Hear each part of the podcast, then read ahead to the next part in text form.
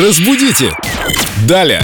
Лингвист, филолог, переводчик Юлия Фадеева снова в студии Эльдорадио. Здравствуйте, Юля. Доброе утро. Вам пишут, фотографируют билборды. И вот вам вопрос от Марии Югриновой. Фотография «Шиномонтаж», 24 часа, заключаем договора по безналу. Больше Ага. ничего подозрительного не вижу. Ну, Что вы думаете, Юля, по поводу этой фотографии? Спрашивает Что я вас думаю? Мария. Она мне не нравится.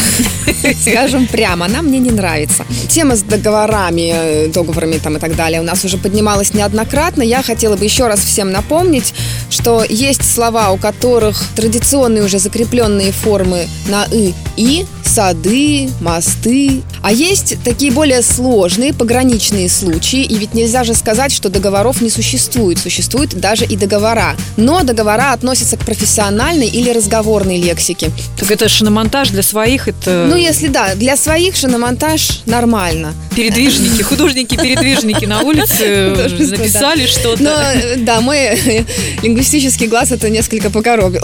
А по безналу вас не смущает? Они не должны были написать как-то иначе? По безналу, да меня, честно говоря, не смутило, может быть, потому что это уже тоже такое прям совсем заезженное, ну, по безналичному расчету. Ну, с по другой безналу. стороны, мне Не, кажется... по безналу меня совершенно не К смущает. рекламному тексту не придерешься. Вся суть сообщения этой шиномонтажной мастерской здесь есть. Договоры, безналичный расчет, быстро. В принципе, все понятно.